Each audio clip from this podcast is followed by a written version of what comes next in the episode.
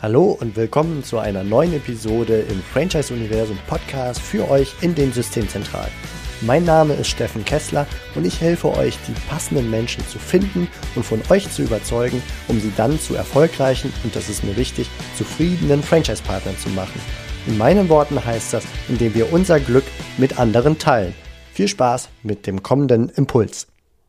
Hallo und willkommen zu einer neuen Episode hier im Franchise Universum Podcast. Und zwar heute aus dem Institut für Persönlichkeit in Köln bei Markus Brandt mit der Frage, inwiefern spielen Werte in eurem Franchise-System eine größere Rolle? Und lieber Markus, ich freue mich, dass wir hier darüber sprechen. Du hast ein sehr interessantes Konzept ähm, ja, mitentwickelt oder weiterentwickelt, übernommen, das Nine Levels Konzept, wo Werte, um es ganz komprimiert darzustellen, auf einer Art äh, Treppenstufe nacheinander durchlaufen werden. Wertewelten möchte ich es mal jetzt laienhaft äh, nennen. Markus, ich freue mich, dass wir darüber heute hier sprechen können. Super, ja, vielen Dank. Ich finde schon deine Eingangsfrage total gut, weil du sagtest, inwiefern spielt es eine Rolle? Äh, viele Menschen kommen auf mich zu und sagen, spielt es überhaupt eine Rolle? Also so ja, nein. Und äh, wenn du fragst, inwiefern, dann merke ich schon, dass du davon überzeugt bist, dass Werte oder Kultur oder das, wie wir miteinander arbeiten, äh, tatsächlich auch ähm, die Zufriedenheit und damit auch den Erfolg prägt. Du bist selber Psychologe, bist deswegen mit solchen Themen äh, ja unterwegs, weil du dir die Teamzusammensetzung und so weiter, die Netzwerke von Organisationen äh, betrachtest und ähm, bewertest im Sinne von einordnen ähm, und hilfst dann gewissermaßen die richtigen Schlüsse daraus zu ziehen. Wo stehen wir jetzt gerade eigentlich und wo können wir noch hin? Das ist so ganz grob umschrieben dein Hintergrund. Es gibt einen konkreten Aufhänger für diese Episode. Das ist der Franchisegeber der beispielsweise mit dem Franchise-Nehmer äh, spricht und sagt, ey, Alter, was ist denn eigentlich bei dir los? Vor drei Jahren hat das doch noch super funktioniert und jetzt, was hat sich denn eigentlich verändert? Und da spielen Werte häufig eine Rolle. Lass uns das doch mal als Aufhänger nehmen. Warum ist dieses Konstrukt, das wir hier haben, dieses bisschen theoretische Modell und die konkrete Praxis, es ändert sich was im Zusammenspiel zwischen einzelnen Playern, zum Beispiel Franchise-Nehmer, Franchise-Geber und es ändert sich etwas und irgend, es kommt zu Reibung beispielsweise. Und Franchise-Nehmer verlassen das Franchise-System. Was steckt dahinter? Oft startet man mit einem hohen Pflichtbewusstsein oder einer Freude, Vorgaben zu bekommen, die ich einhalten möchte. Als Franchise-Nehmer? Als Franchise-Nehmer. Also ich freue mich über die Orientierung. Ähm, und der Franchise-Geber freut sich, dass er so einen fleißigen, pflichtbewussten Partner hat. Und irgendwann merke ich aber so, ich hab, ich kann das jetzt, ne? also die ganzen Vorgaben sind erfüllt. Und dann kommt eine Phase, wo Egozentrismus eine größere Rolle spielt. Das heißt, ich mache das aber doch nicht, damit ich die ganze Kohle nach München überweise oder nach Berlin oder New York oder sowas, sondern ich möchte auch meinen eigenen Erfolg wieder im Mittelpunkt spüren. Und dann kommen irgendwo plötzlich Reibungen, ne? dass man sich überlegt, ich hätte aber gerne eine, eine, ähm, meine Öffnungszeiten verändert, ne? weil meine Kunden kommen schon um sieben und nicht erst um acht oder ich möchte später aufmachen und dann kommen die individuellen Interessen stärker durch und der Franchisegeber sagt, nee, nee, nee, nee, ich habe aber ja 500 Franchise-Nehmer und deswegen müssen wir eine Einheitlichkeit haben und dann fängt so der, können die Herausforderungen anfangen damit die Beziehungen zwischen Menschen, aber auch die Beziehungen zwischen ganzen Systemen verändern sich, weil die einzelnen Bestandteile in so einem System sich verändern. Ich glaube, wenn ein Zuhörer jetzt äh, Kinder hat, dann wird er das merken, dass, so ein, dass der Umgang mit einem fünfjährigen Kind ganz anders sein kann als mit einem zehn- oder 15-jährigen Kind, weil irgendwann kommt sowas komisches wie Pubertät rein. Ähm, und früher ist, äh, also ich habe vier Kinder, ich weiß, wovon ich spreche, da sind die genau dahin in Urlaub gefahren, das, was ich vorgeschlagen habe als Papa. Und da waren ganz dankbar und plötzlich haben die äh, eigene Ideen, finden alles, was ich vorschlage, doof. Ähm, und das hat nicht damit zu tun, dass das Kind sich grundsätzlich verändert hat, sondern dass dort die Werte sich verändert haben. Also die Sichtweise auf die Welt, die Sichtweise, dass das, was ihrer Meinung nach richtig ist. Und wir nennen das Werte. Also man könnte auch sagen, was fühlt sich für mich richtig an? Was hat sich bewährt? Und Dinge, die sich für mich bewähren, ändern sich, ne, weil sich die persönlichen Sichtweisen ändern. Und so ist es auch mit Werten, also mit der Entscheidungsgrundlage. Ich habe eine Vielfalt von Entscheidungsgrundlagen in mir, aber ich habe eine Präferenz. Und das ist das Wertemodell, was für mich im Moment das aktuellste ist. Ich kann ja einmal kurz durch die Ebenen führen, dann, dann wird es konkreter. Äh, die, die Grundebene, mit der wir alle groß werden, ist so die Stammeszugehörigkeit, so nennen wir das mal, auch archaisch zu sehen. Ne? Alle saßen um ein Feuer rum, da gab es einen Chef, einen Medizinmann und den Stammesältesten. Auch das sind noch Systeme, die wir in Organisationen finden, ne? eher sehr patriarchische Strukturen. Der Chef hat immer recht. Ne? Das findest du bei kleinen Handwerksbetrieben oder so. Hat auch seine Berechtigung ähm, oder bei meinem Friseur. Ne? Da ist klar, wer der Chef ist und die anderen sind die kleinen, die kleinen äh, Friseure und dann wird gemacht. Also der Chef entscheidet, wann machen wir auf, wann machen wir zu, was nehmen wir für einen Stundenlohn. Ähm, das entwickelt sich dann oft weiter, also das wird dann Purpur genannt, wir arbeiten da auch mit Farben. Ähm, dann entwickelt sich das irgendwann weiter ähm, in eine rote Phase, da geht es äh, ganz stark um äh, Durchsetzungsstärke, Mut, Tapferkeit, da ist man sehr impulsiv, aggressiv, man will den anderen verdrängen. Bisschen vergleichbar mit der Pubertät. Ne? Also Familienzugehörigkeit, der nächste Schritt ist Pubertät. Irgendwann merkt man, das Pubertäre ist total anstrengend. Ich suche mir eigentlich nach, nach Zugehörigkeit, ich suche wieder was äh, nach klaren Regeln, dass ich nicht immer alle Regeln selber machen muss. Das ist dann eine blaue Phase, da geht es um Pflichtbewusstsein, Verlässlichkeit, Präzision. Da hat man das Gefühl, es gibt äh, richtig und falsch. Da sind wir in so einer äh, Lage, wo sich alle nach äh, Job, so eine Job Description sehnen. Ne? Ähm, aber auch neulich hat ein Kunde von mir, ja, hältst du die Gosch, bleibst du bei Bosch. Das heißt, der hat das total akzeptiert, ähm, nicht auszubrechen, nicht innovativ sein zu müssen, sondern sagt, ich fühle mich total wohl, ich weiß, was ich mache, das steht in meinem Vertrag, das weiß, sagt der Chef von mir und das finde ich ganz gut. So von, von 9 bis 15. 16 Uhr. Ne? So, ähm, das gibt Leute, die, die lieben das. Dann kommt die nächste Entwicklungsstufe, da geht eher, geht's eher um das Thema Herausforderungen suchen. Ne? Also ähm, plötzlich kommt wieder so ein größerer Egozentrismus, ein Selbstbewusstsein, ich möchte Erfolg haben, ähm, Prestige, Status spielt da plötzlich eine größere Rolle. Das ist auch wertvoll, um Karriere zu machen. Also nicht, ich opfer mich für das System auf, ne, so wie mein Vater, der war Berufssoldat, der war nicht karrieristisch. Ne? Der wusste genau, nach fünf Jahren werde ich irgendwie an ein Hauptfeldwebel und nochmal fünf Jahre Stabsfeldwebel oder sowas. Da ging es nicht um Leistung, sondern um, um so Dinge wie Sicherheit. Ähm, dann gibt's wie gesagt, gerade das Orangene, ne, was nach vorne strebt, das ist im Moment sehr aktuell. Und aus diesem eher prestigeträchtigen entwickelt sich dann was Grünes und da steht plötzlich der Dialog im Mittelpunkt, die Kooperation. Äh, da ist sowas wie Win-Win im Mittelpunkt. Nicht mehr ich muss erfolgreich sein, sondern mein Gegenüber muss auch erfolgreich sein, sonst komme ich da nicht hin. So ein bisschen irgendwas zwischen ähm, ähm, Woodstock und Waldorf. So, ne? nicht, nicht so viel Sex und Drogen, aber das, was wir im Moment ja in der Generation sehen, die wollen auch Freude haben. Da reicht es nicht nur Leistung zu bringen. Oder die glauben, dass Leistung das Ergebnis ist von Freude. Und da gibt es eine Weiterentwicklung noch, die vorletzte Stufe nennen wir Gelb. Da geht es eher um so eine ähm, Multiperspektivität. Das heißt, ich habe plötzlich Verständnis für all die anderen. Es geht mir um Vernetzung. Es geht mir darum, nicht mehr der Beste zu sein, sondern die Besten zu kennen, die ich dann da reinhole. So Stichwort Wikipedia, wie gerade gesagt. Und ein paar Menschen entwickeln sich dann tatsächlich noch mal einen Schritt weiter. Das ist dann das sogenannte Türkisene.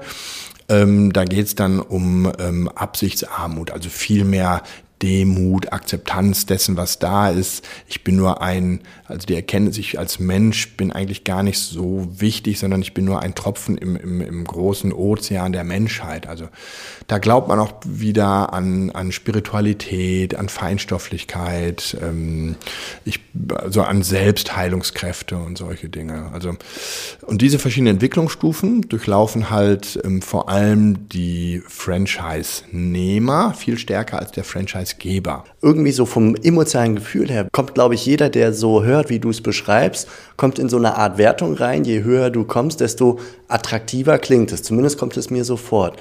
Die Frage ist, geht das vielen Menschen so oder geht es nur mir so? Und warum ist dem so?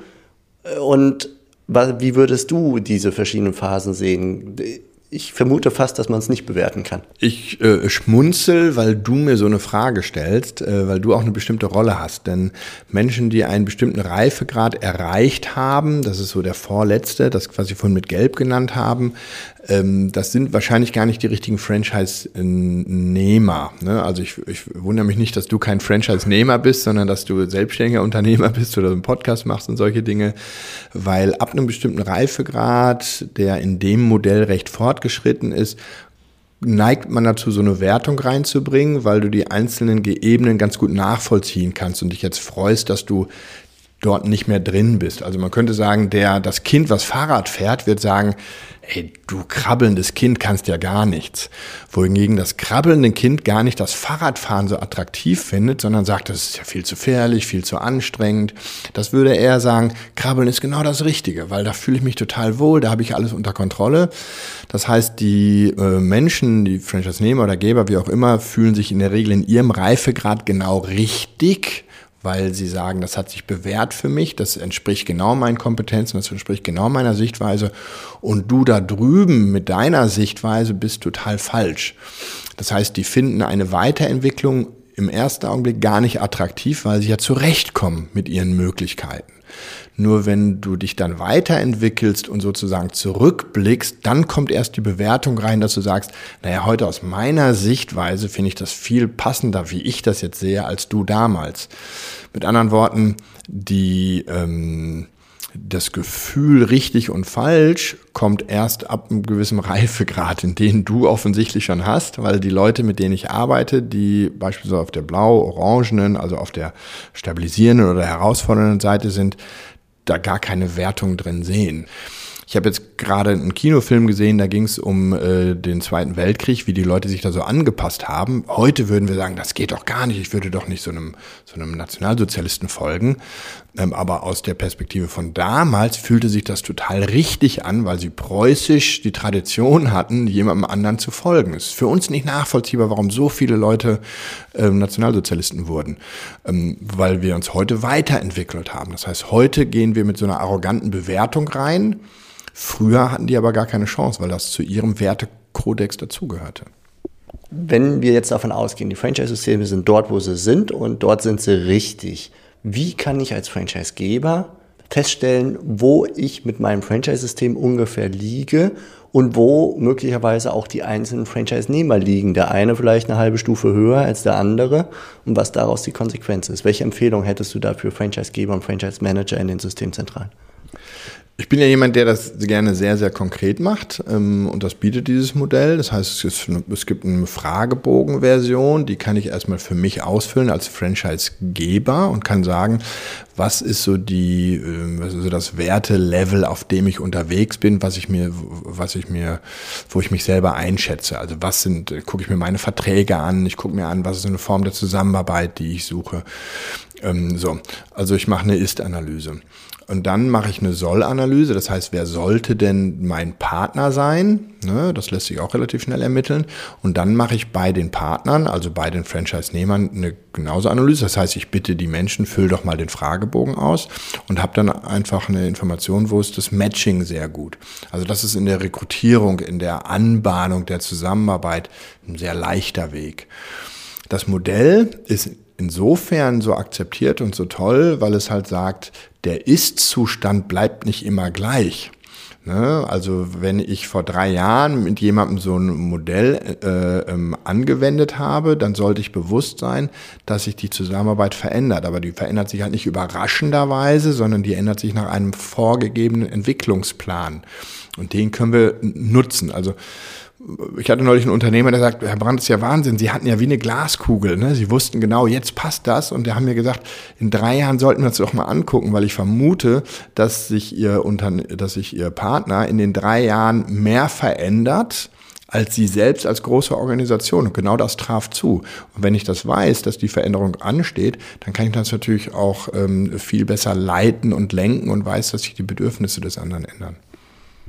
Dann lass uns äh, langsam zum Abschluss kommen mit einer letzten Frage, nämlich was kann ich tun als Franchisegeber, um den Franchise-Nehmern, die vorher zu diesen Strukturen, diesem, diesem Rahmen, den ich als Franchise-System biete, äh, gut gepasst haben, gut performt haben und die jetzt langsam so ihre Individualität, ihre Freiheiten suchen. Ne? Du hast es genannt am Beispiel der Öffnungszeiten im Gespräch eben, ähm, dass man ja doch lieber morgens früh um sieben öffnen möchte, statt äh, standardmäßig um neun und was weiß ich nicht alles für Sachen, die, wenn sie völlig gemaßregelt wären, natürlich auch unzufrieden werden und im Zweifelsfall irgendwann den Laden verlassen. Was kann ein Franchisegeber tun, um hier diesem wie ich es verstehe, sehr natürlichen Prozess mitzugehen ohne aber den Rahmen eines Franchise-Systems mit vielen Franchise-Nehmern zu sprengen und völlig diffus zu wirken auf den Endkunden, dass in München der Standort völlig anders ist als in Hamburg. Die Kerninformation ist, sich dessen bewusst zu sein, dass sich Zusammenarbeiten verändern. Und dann, das ist so das Allheilmittel, ne? Also nicht überrascht zu sein, sondern darauf vorbereitet zu sein. Ähm, und dann würde ich jedem Franchise-Nehmer die Möglichkeit geben, sich seiner Entwicklung bewusst zu werden. Also tatsächlich ist Persönlichkeitsentwicklung ein wichtiges Thema und auch Organisationsentwicklung, also aus dem Klein-Klein herauszugehen und auf so eine Metaebene zu gehen, zum Beispiel mit solchem Metamodell, wie ich es gerade habe beschrieben. Und dann geht es auch darum, die eigene Kultur zu analysieren und zu wissen, will ich mich öffnen für eine Individualität? Wenn ja, dann kann jeder für sich entscheiden, was das denn heißt. Oder es ist auch unternehmerisch eine akzeptable Entscheidung zu sagen, nein, ich gehe nicht mit der individuellen Entwicklung weiter, sondern akzeptiere es, dass jemand nach drei, vier Jahren nicht mehr passt und trenne mich von dem. Dann kann ich überlegen, love it, leave it or change it. Ne? Entweder akzeptiere ich die Unterschiedlichkeit oder ich entwickle mich mit oder es ist tatsächlich ein sinnvoller Weg zu sagen, du passt nicht mehr so gut zu mir, beziehungsweise du wirst woanders glücklicher und ich werde ohne dich glücklich. Und Stephen Covey hat das mal ganz schön beschrieben. Ähm, der hat gesagt, wir haben lange nach Win-Win gesucht. Ne? Also wie können wir es erreichen, dass wir beide was davon haben? Das Ergebnis sind leider oft Kompromisse, wie man auch in der Politik gerade sieht, in der großen Koalition, in der GroKo. Und ein reiferer Schritt ist Win-Win or No Deal. Das heißt, wenn ich die Möglichkeit habe, auch mich zu trennen, ist ein Win-Win erstmal viel interessanter, weil ich mir Mühe gebe, aber ich muss nicht unbedingt. Das heißt, ich treffe nicht so viele Kompromisse, weil eigentlich sind Kompromisse lose-lose. Also jeder gibt weniger, äh, jeder bekommt weniger, als er eigentlich ursprünglich wollte. Und dieses No-Deal ermöglicht einen neuen Handlungsspielraum zu sagen, danke für die Zusammenarbeit, du hast dich weiterentwickelt oder wir haben uns weiterentwickelt, die Passung ist nicht mehr da, lass uns trennen, du bist woanders glücklicher und ich bin mit jemandem anders glücklicher. Und das braucht aber natürlich Mut. Das ist ein wertvoller Impuls. Vielen Dank. Also auch die Trennung dann wirklich als eine Option mit reinzunehmen, die dann auch meinen Spielraum auf der anderen Ebene der Nichttrennung erweitert und klarer macht. Denn auf der anderen Ebene gibt es natürlich auch noch Möglichkeiten, glaube ich. Ne? So Sachen wie Einbezug in die, in die Systemzentrale, sei, mal, sei es als Franchise-Nehmer, Beiratstätigkeit oder solche Mentoren, Sparringspartner, um neuen Leuten äh, ja, auf die Spur zu helfen. Beispielsweise da, glaube ich, bewegen wir uns ziemlich weit oben auf dieser Treppe, wenn ich für andere da meinen Beitrag leisten kann und so weiter. Lieber Markus, vielen herzlichen Dank für diesen Einblick in die Nine Levels, in die Wertewelt von Unternehmen und Unternehmern. Und äh, ja, wenn man dich weiter befragen möchte, Institut für Persönlichkeit in Köln, einfach googeln. Du bist auf YouTube unterwegs mit all diesen Themen, Persönlichkeitsentwicklung und äh, auch den äh, ja, Nine Levels, den Value Systems, den Wertesystemen. Und ich sage bis bald. Vielen herzlichen Dank. Hat Spaß gemacht und war hochinteressant. Danke. Ja, danke dir auch für die Möglichkeit, das so in die Welt zu tragen. Bis bald. Das war's für heute von mir hier im Franchise-Universum Podcast. Ich freue mich, wenn für euch ein passender Impuls dabei war. Und wenn ja, dann leitet ihn gerne an eure Kollegen innerhalb der Systemzentrale weiter. Und ganz besonders empfehlt sehr gerne diesen Podcast an eure befreundeten Franchise-Geber und Franchise-Manager, denn es ist natürlich noch lange nicht jeder in der Podcast-Welt angekommen. Und sehr gerne hinterlasst mir eine nette Bewertung auf iTunes. Das hilft mir, diesen kleinen Nischen-Podcast für die Franchise-Wirtschaft leichter auffindbar zu machen. Ich wünsche euch eine gute Zeit, teilt euer Glück, euer Wissen, euren Erfolg mit euren Franchise-Partnern. In diesem Sinne macht es gut, bis zur nächsten Episode. Ciao.